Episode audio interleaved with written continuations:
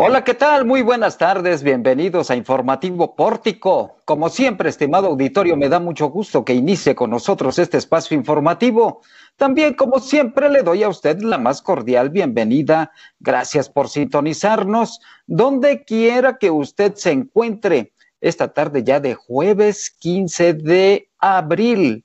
Es una tarde muy soleada, calurosa en la zona conurbada Guadalupe, Zacatecas. Sea usted bienvenido, sea bienvenida. ¿Quiere saber qué es lo que está sucediendo informativamente hablando? Quédese con nosotros porque le tenemos todas las historias, lo más importante y relevante que se ha generado en los últimos momentos en Zacatecas, México y el mundo. Y si no, escuche usted nada más qué historias, qué titulares tenemos en la voz de Jesús de Ávila. Jesús, buenas tardes.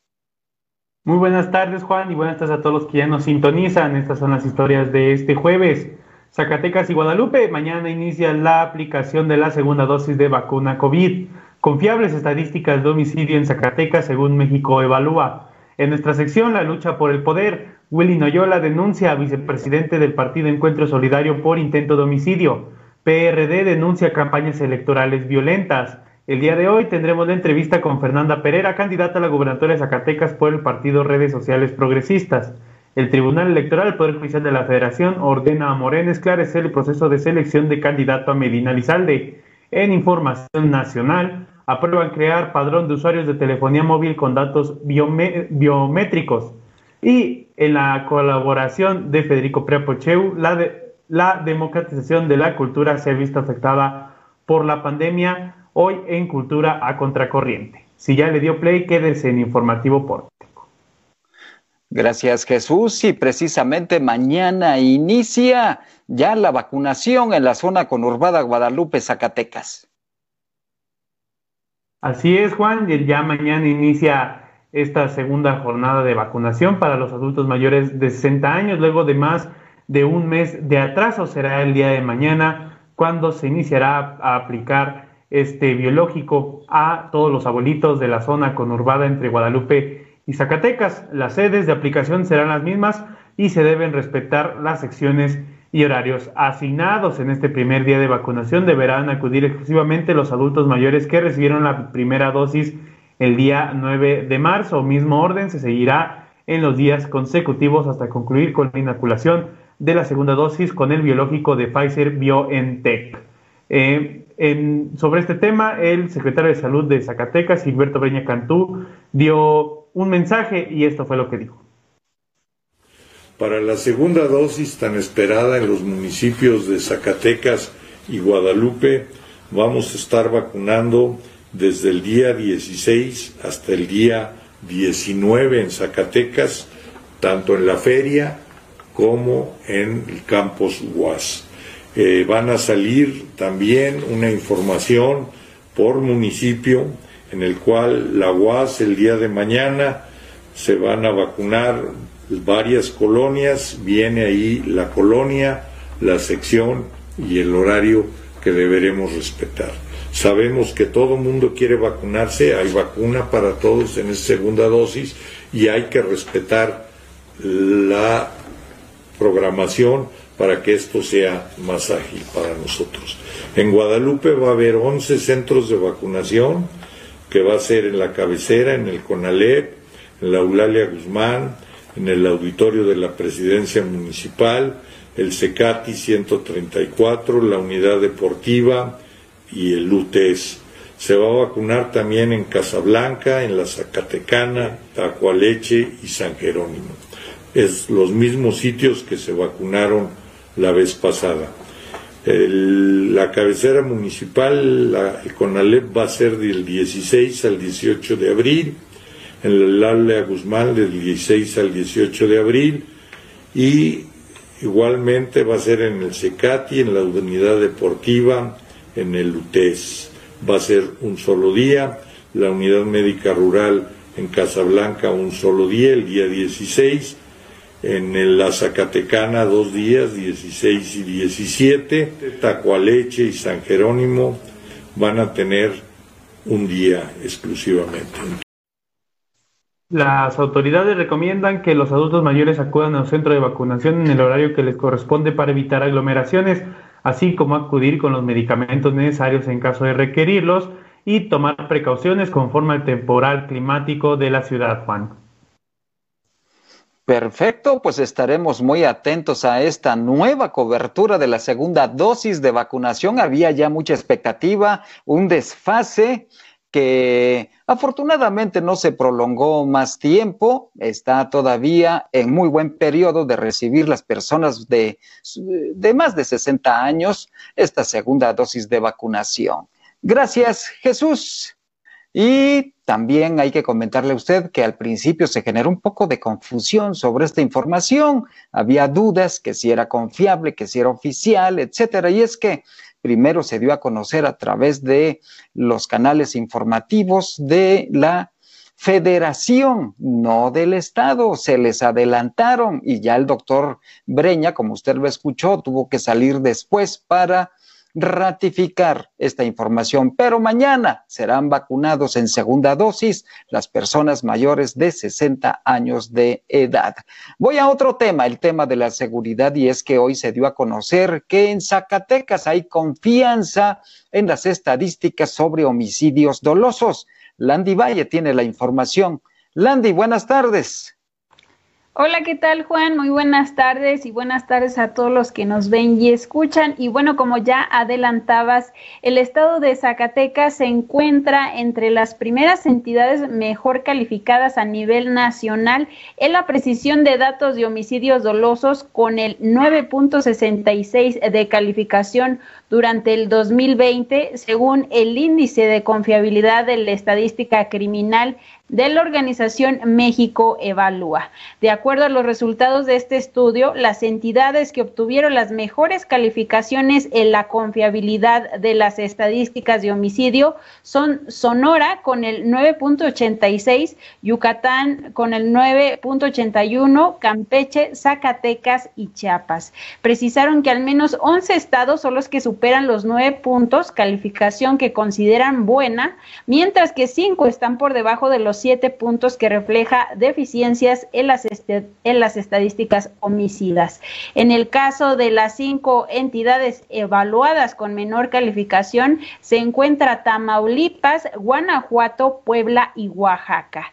En una comparativa con los datos que publica el Instituto Nacional de Estadística y Geografía, el INEGI, con el Secretariado Ejecutivo del Sistema Nacional de Seguridad Pública, el estado de Zacatecas tiene una diferencia del 4.1% en diferencia en los homicidios reportados, pequeña en comparación con otras entidades.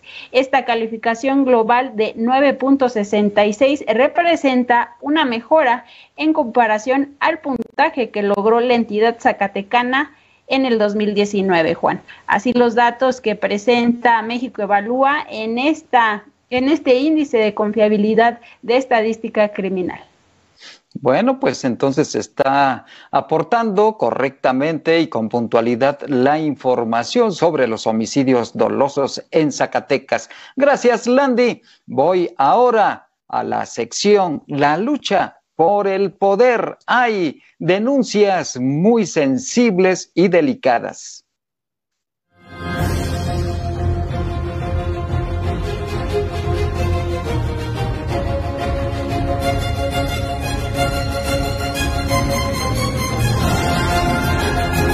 Elecciones. La lucha por el poder.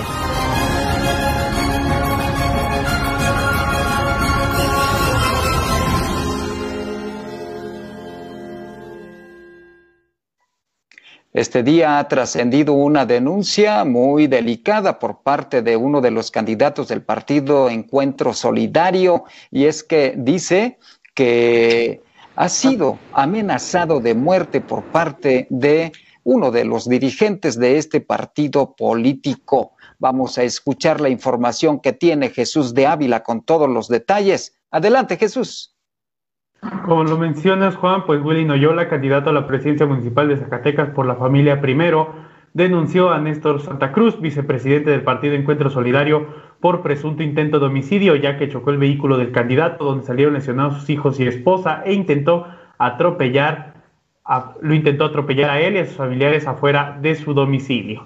Según los hechos narrados por Williams Noyola Núñez, la madrugada de este jueves su familia se vio envuelta en este atentado perpetrado por Néstor Santa Cruz, quien chocó el vehículo en movimiento de Noyola. Minutos después, cuando fue a su domicilio a pedir ayuda de sus familiares, llegó, ahí también intentó atropellar a los tres, dos de sus familiares y él mismo. Ante esto, pues se desató una persecución entre ellos, tanto entre los afectados como el, denunciado, y pues intervino las autoridades. Según dice William Noyola, pues hubo un, hubo un problema con las autoridades que pues no supieron hacia quién estaba hecha el llamado de auxilio y permitieron que Néstor Santa Cruz se refugiara en la casa de Nicolás Castañeda. Por esto no pudo ser detenido, sin embargo ya hay una denuncia ante la Fiscalía General de la República. Escuchemos lo que dijo Willy, Willy Noyola.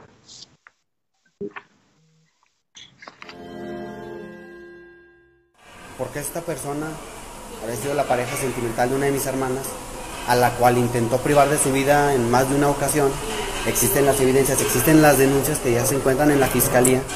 Estamos hablando que son de fechas de junio del año pasado. Esta persona de hecho estuvo detenida, estuvo en los separos. Alrededor del día 22, 23 de diciembre, como hasta el 25, 26 de diciembre estuvo detenido. En lo que le estaban vinculando a proceso y demás. Lamentablemente la fiscalía tomó el expediente que tiene menos elementos de una simple violencia familiar, a sabiendas de que tiene un expediente el cual es por intento de homicidio y que había todos los elementos.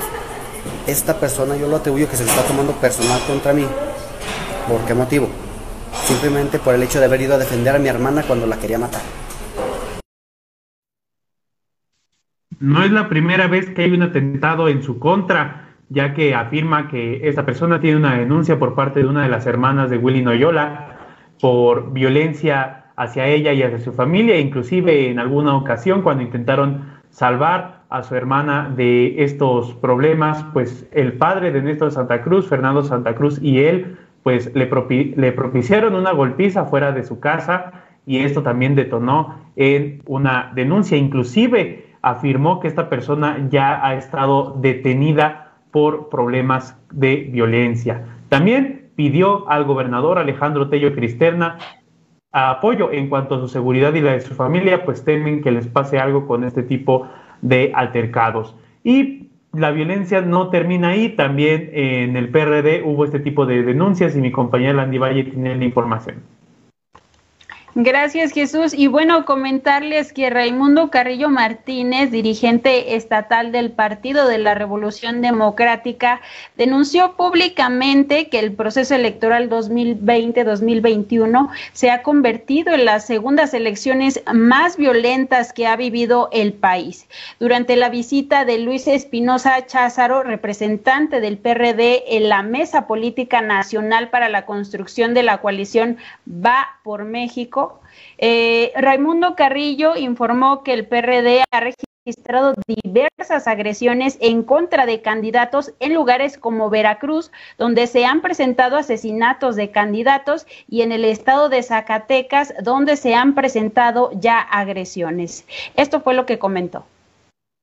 Eh, estamos padeciendo. Aquí en el estado no ha sido menos. Tenemos la denuncia de un secuestro de un candidato a síndico.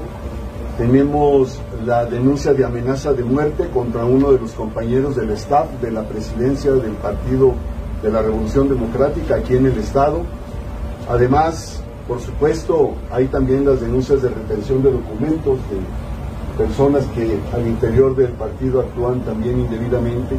Ha sido esta una campaña muy compleja no para nuestros candidatos, porque afortunadamente tenemos candidatos muy validables, tenemos candidatos que tienen en su trayectoria política no la emergencia ni, nada más la improvisación. Sin embargo, si quede en pie la denuncia de estas situaciones eh, de violencia y de persecución en las que alzo la voz para que el Partido de la Revolución Democrática eh, tenga la denuncia ciudadana que nos permita generar una campaña más cívica, más civil, más civilizada y más de acuerdo a las necesidades que la población de México ha demostrado en sus actividades pacifistas, de las cuales el partido, además de ser escuela, ha sido también uno de los baluartes importantes. En este sentido, el dirigente estatal realizó un llamado para que el PRD tenga la denuncia ciudadana y de esta manera se generen las condiciones para llevar campañas más civilizadas y de acuerdo con las necesidades de la población de México. Por su parte, Luis Espinosa Cházaro comentó que estas agresiones se presentan en el contexto de la inseguridad que vive el país, en el que se demuestra que la estrategia del gobierno federal no está funcionando. Así lo dijo. abrazos y no balazos. Pero parece que su estrategia no está funcionando muy bien porque cada vez hay más balazos y menos abrazos. Yo creo que el Estado mexicano tiene que recuperar la rectoría de la seguridad pública en, el país. Tristemente, solo en Veracruz dos precandidatos a alcaldías fueron asesinados por el crimen organizado, por no someterse a las disposiciones de no te registres y Zacatecas no es la excepción, se vive un clima de polaridad social y de inseguridad preocupante. Yo haría un llamado al Ejecutivo Federal a garantizar la eh, vida y la salud de todos los candidatos y las candidatas de todos los partidos. Altamente preocupante lo que tú me preguntas, es cierto, y, el PRD se encuentra conmocionado frente a arteros asesinatos, pero también frente a detenciones ilegales a las que hacía eh, Raimundo mención. Estuvimos en Así la información de este día, Juan, regreso contigo.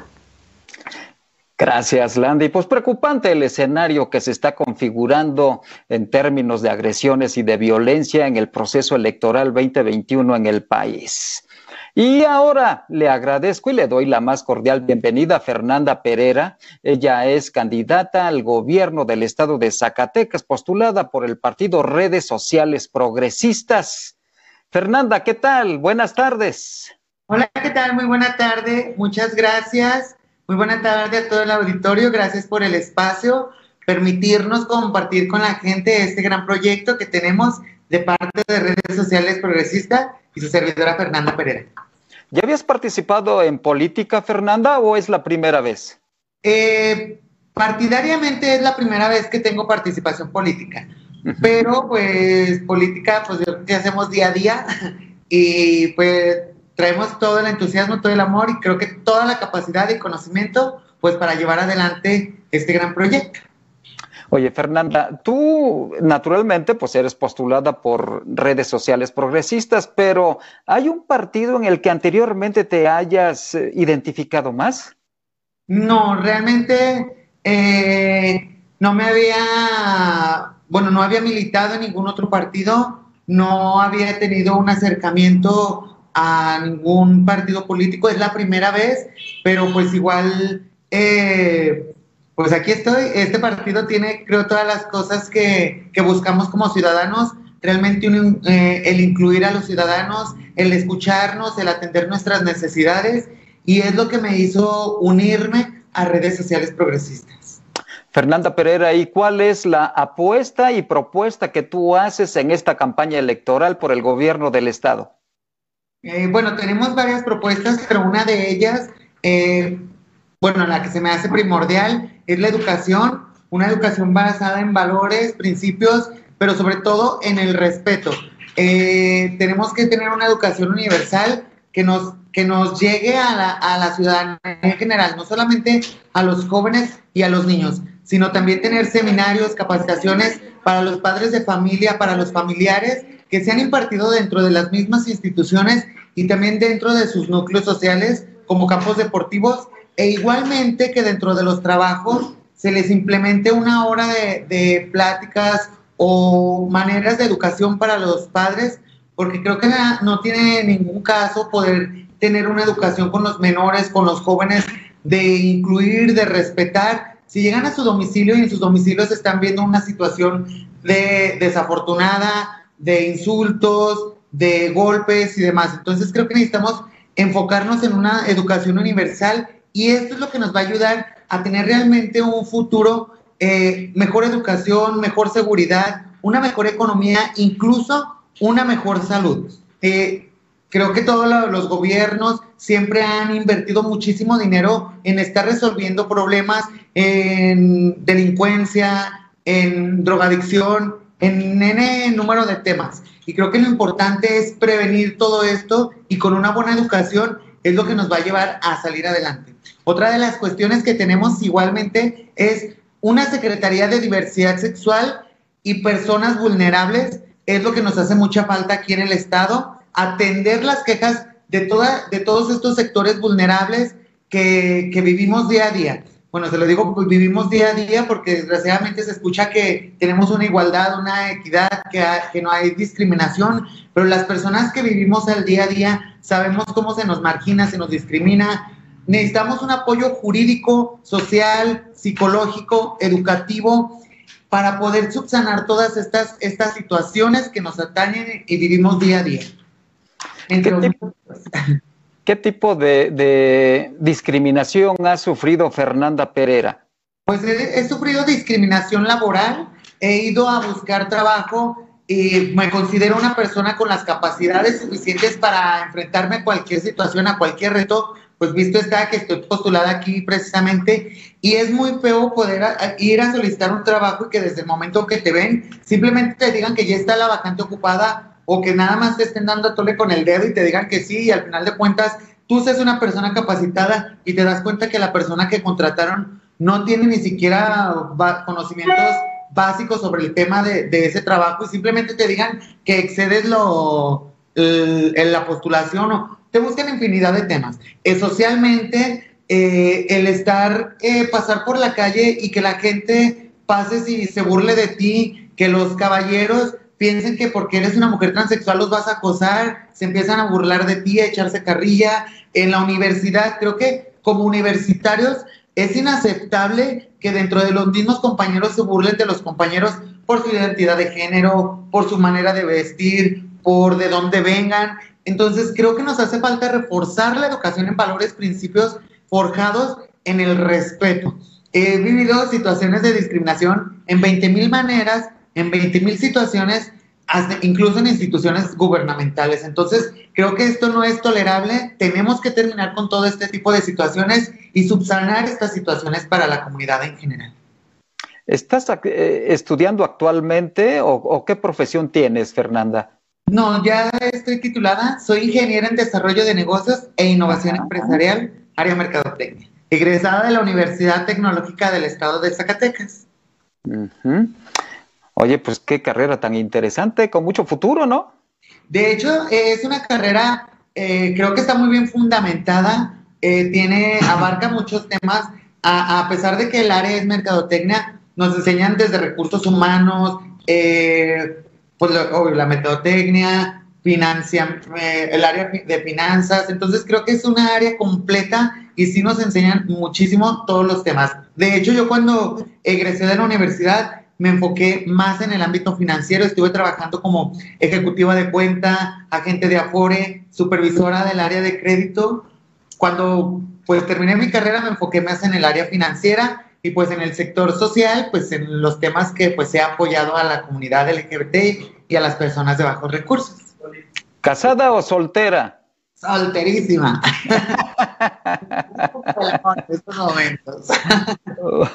Oye, Fernanda Pereira, candidata al gobierno del estado por redes sociales progresistas, ¿qué es lo que tú cambiarías en Zacatecas?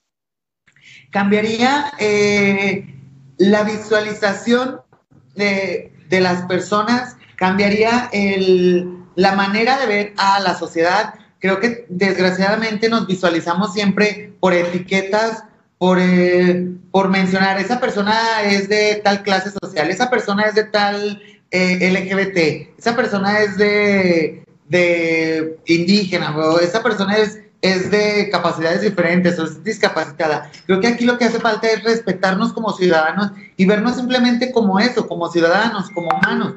dejar de, de, estar criticando y enfocarnos en cosas que realmente sean productivas para nuestra sociedad. Tenemos que ver simplemente ciudadanos que suman y ciudadanos que tenemos que ayudar a que empiecen a sumar. Tenemos que ver como sociedad un Zacatecas familiar, un Zacatecas que sume y no esté limitando ni delimitando a ningún tipo de persona. Pues Fernanda, qué bueno que te animaste a participar, interesante, muy bien la, las posturas que tú tienes y la apuesta que haces en tu programa de gobierno y has llamado mucho la atención a nivel nacional, por supuesto. Te deseamos que tengas éxito electoral y estaremos al pendiente de tu trabajo electoral. Muchísimas gracias y bueno, sí, sí, hemos tenido mucha visualización nacional. Me da muchísimo gusto esto. Les agradezco muchísimo el espacio. Los invito a todos a que me sigan en mis redes sociales como Fernanda Salomé Pereira, en Facebook y en Twitter, en Instagram como salomé.fernanda. Síganme para que conozcan más de los proyectos. Abarcamos todo el campo, la minería, eh, todos los campos en general. Entonces, para que no piensen que nada más estamos enfocadas en esto, síganos para que conozcan más tanto de Fernanda como del proyecto. Por supuesto, ahí está la invitación de Fernanda Salomé Pereira, candidata al gobierno del estado de Zacatecas por el partido Redes Sociales Progresistas. Ánimo, Fernanda, buenas tardes. Gracias, buenas tardes y buena tarde para todos y provechito. Gracias pues ya escuchó usted, es, una, es un perfil totalmente distinto, diferente, que busca, por supuesto, la inclusión social en el Estado. Voy a otra información porque el Tribunal Electoral del Poder Judicial de la Federación ordenó a Morena esclarecer el proceso de selección de su candidato al gobierno del Estado aquí en Zacatecas y Jesús de tiene todos los detalles.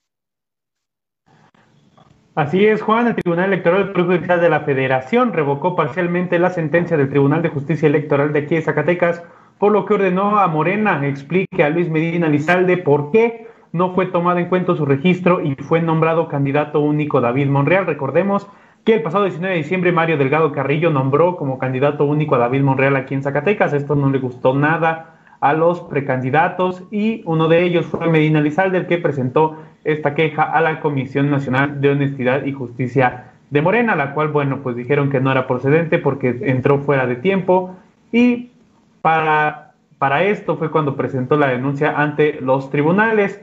El día de ayer fue presentada esta, esta sentencia del Tribunal Superior de Justicia Electoral, en donde pues ordenó que se le notifique la razón a Medina Lizalde de por qué no fue tomada su candidatura o bien por qué fue nombrado candidato único David Monreal.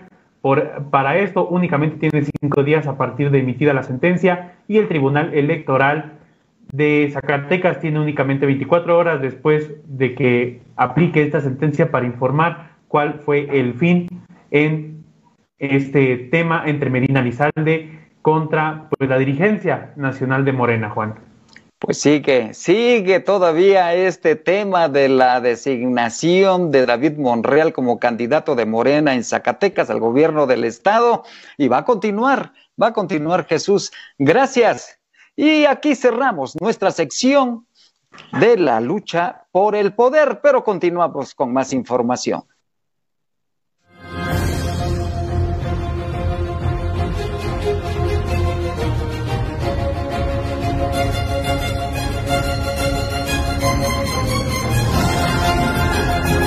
Elecciones.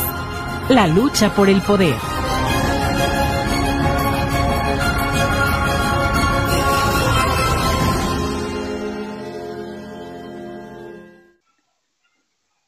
Y en otra información, el doctor López Longoria, vocero de el sector salud para el tema del COVID-19 en el estado de Zacatecas. En entrevista con Informativo Pórtico, habla sobre este descenso de la incidencia del COVID en contagios, por supuesto, en Zacatecas ha estado bajando y afortunadamente también el número de muertes lamentables por el COVID-19 en el estado. Y en esta entrevista también desaprueba que médicos del sector privado, de hospitales privados, no estén siendo vacunados. Escúchelo usted.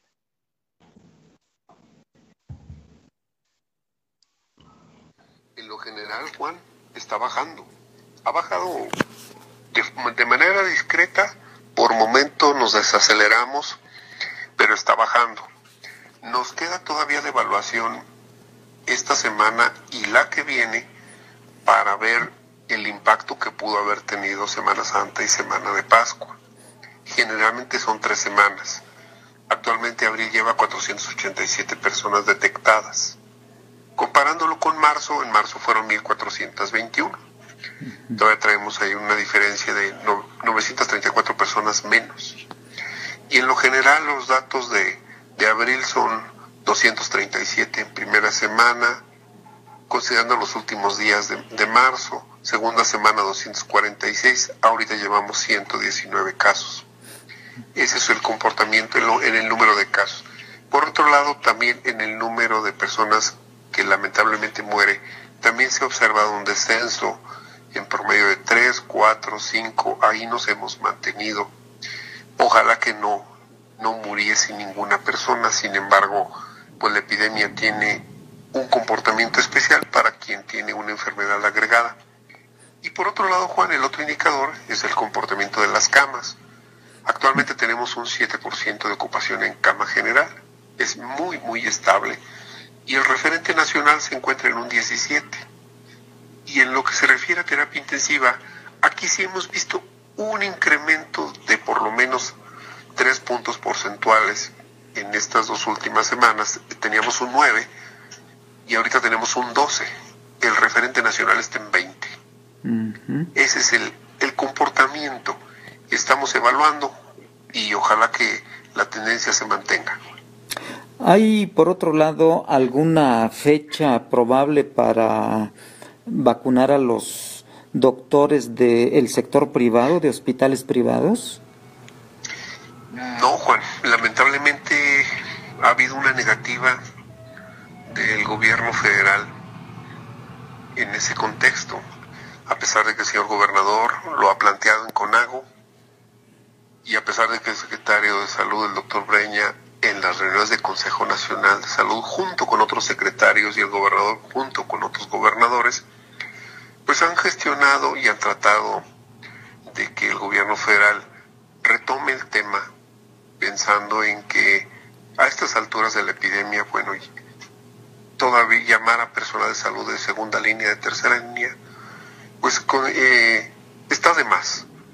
Se siguen viendo pacientes, la epidemia está bajando y lo prudente y lo sensato sería cerrar esa primera fase que es la vacunación del personal de salud, incluyendo por supuesto la medicina privada, y luego atender al 100% a la población de adultos mayores que se está dando, pero para no dejar ninguna isla de, sin vacunar. Todavía no hay una gestión positiva, la medicina privada organizada y la institucional que falta se están organizando y están manifestando su desacuerdo. Esperemos que, que, se, que se dé este esquema.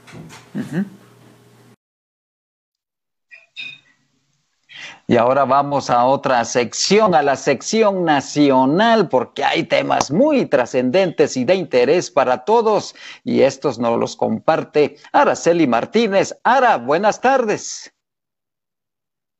Hola amigos de Pórtico MX, muy buenas tardes Juan y bueno, hoy para platicarles este tema muy interesante que, de, que muy poco se ha hablado de él, pero que ya podría ser un hecho, que México cree una base de datos con información de las y los titulares de cada línea telefónica móvil que cuenten con, pues, con su número de teléfono con el fin de colaborar con las autoridades competentes en materia de seguridad y justicia en asuntos relacionados con los como, como en delitos de extorsión y secuestro. Estas modificaciones a la Ley Federal de Telecomunicación y Radiofusión fueron avaladas por la Cámara de Diputados y el Senado para que las operadoras móviles como lo es Telcel, Movistar y AT&T creen una base de datos integrada con la información de todos los usuarios que tengan celular y que sea operada por el Instituto Federal de Telecomunicaciones. Esto sucedió el pasado 13 de abril en el Pleno del Senado, cuando se aprobó con 54 votos a favor de Morena y el Partido Verde y 49 en contra del PAN, PRI, PRD y Movimiento Ciudadano. Esta reforma ya fue remitida al Ejecutivo Federal para su promulgación constitucional, así que estaremos, estamos a la espera de que sea publicado en el diario oficial de la Federación. Pero, ¿qué datos vamos a tener que compartir y que dar todos los usuarios de alguna línea telefónica? Bueno, en primer número, nuestro número de teléfono Luego, también la fecha y hora de la activación de la línea telefónica eh, adquirido en la tarjeta SIM. También vamos a tener que compartir un identificador único de la tarjeta SIM, eh, la fecha y hora de activación de la línea telefónica, nombre completo, domicilio, nacionalidad y datos biométricos como su huella digital del usuario. También un número de identificación oficial con fotografía del titular de la línea, además de un esquema de contratación de la línea telefónica móvil. Todos estos datos, de acuerdo con la ley, eh, pues será de manera confidencial, es lo que se sabe y lo que hasta el momento se tiene en la información. Las concesionarias tendrán dos años a partir de la publicación de estas reformas en el diario oficial de la Federación para realizar el registro de datos personales ante el Instituto Federal de Telecomunicaciones y también pues cuando se efectúa extemporáneamente este registro o no se realicen, eh, también pueden ser acreedoras a sanciones que van desde los 1.792 pesos a 1.303.000 pesos. Así que ponga usted mucha atención en este, en este tema y por supuesto que también Pórtico va a estar muy atento para eh, sus dudas y que le demos seguimiento a este tema. Hay más información nacional, pero para eso lo invito a que nos visite en pórtico.mx y que nos siga en todas las redes sociales como arroba pórtico. Gracias, Araceli. Y ahora voy hasta Querétaro, Querétaro, donde se encuentra Fátima Gómez Vargas con más información fresquecita, por supuesto, de la capital queretana. Fátima, buenas tardes. Hola, ¿qué tal? Muy buenas tardes. Los saludamos desde Pórtico Querétaro para comentarles que el día de hoy la candidata a la gobernatura por el Partido Verde Ecologista Katia Recendis dijo que el transporte público parece privado aquí en nuestro estado y al respecto aseguró que está en manos de particulares. Defendió su postura de cambiar las reglas del juego de llegar a la casa de la corregidora aseguró que su propuesta de ofrecer transporte público gratuito y subsidiado por el Estado es viable y sí se mantiene un plan de austeridad hacia el interior del gobierno. Asimismo, Recendis señaló que sería mejor quitar todas las concesiones de transporte para acabar con ese negocio.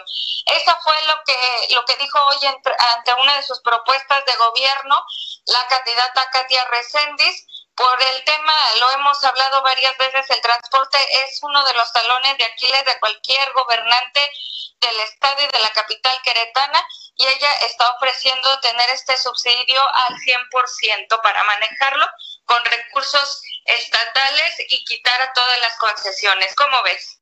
Pues complicado el tema, ¿no?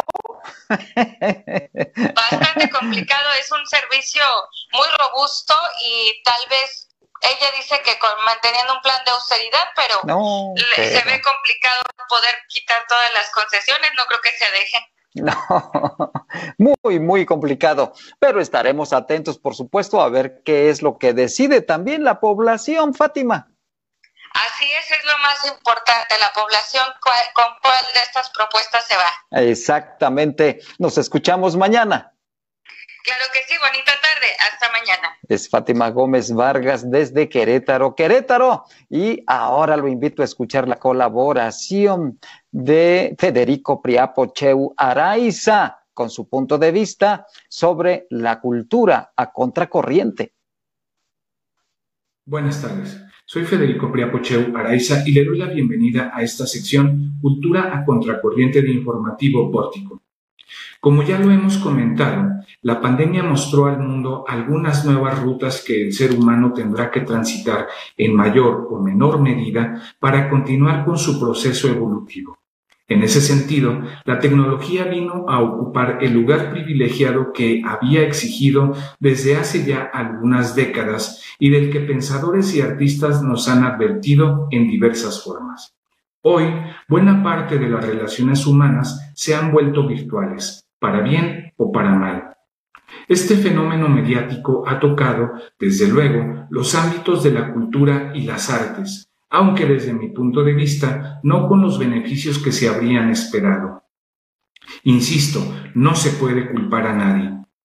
Uno de los ideales a los que aspiran los genuinos promotores, gestores, creadores y teóricos es el de la democratización de la cultura, algo que con el embate del COVID-19 ha quedado bastante lejos. Hoy solo pueden acceder a las actividades virtuales aquellos que cuentan con un buen equipo, y servicio de Internet. Los demás simplemente quedarán al margen. ¿Usted qué opina? Gracias por su atención. Buenas tardes. Soy Federico Priapocheu Araiza. Y con esta colaboración de Federico Priapocheu Araiza llegamos al final de nuestro informativo Pórtico. Gracias por el favor de su atención. Como usted muy rico, disfrute esta tarde soleada de jueves. Gracias, por supuesto, también a quienes hacen posible que usted esté debidamente informado e informada. Gracias a Landy Valle, a Araceli Martínez, a Fátima Gómez, a Jesús de Ávila y, por supuesto, a nuestro gurú informático cibernético que hace maravillas y a veces milagros, a Omar Reyes. Soy Juan Gómez. Cuídese mucho y hasta mañana.